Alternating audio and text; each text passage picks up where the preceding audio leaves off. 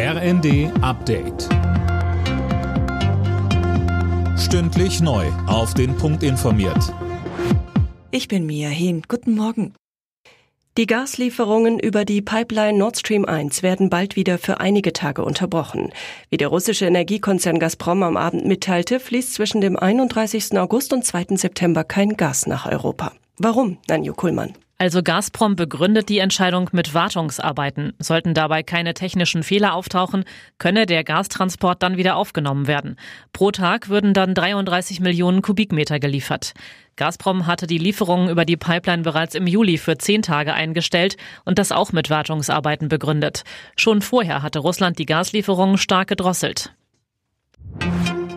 Der Chef der Deutschen Bundesbank Joachim Nagel hält einen Anstieg der Inflationsrate auf 10 Prozent im Herbst für möglich. Der Rheinischen Post sagte er, dass das Ende von Tankrabatt und 9-Euro-Ticket dafür sorgen könnten.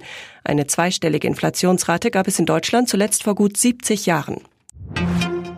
Die internationale Atomenergiebehörde will schnellstmöglich Inspekteure zum gefährdeten AKW in Saporischia entsenden. Dafür hatten sich zuvor Russlands Präsident Putin und Frankreichs Präsident Macron ausgesprochen.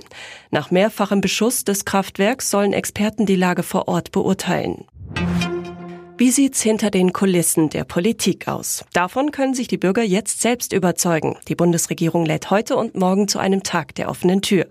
Wer interessiert ist, kann zum Beispiel in den Ministerien und dem Bundeskanzleramt vorbeischauen. Alle Nachrichten auf rnd.de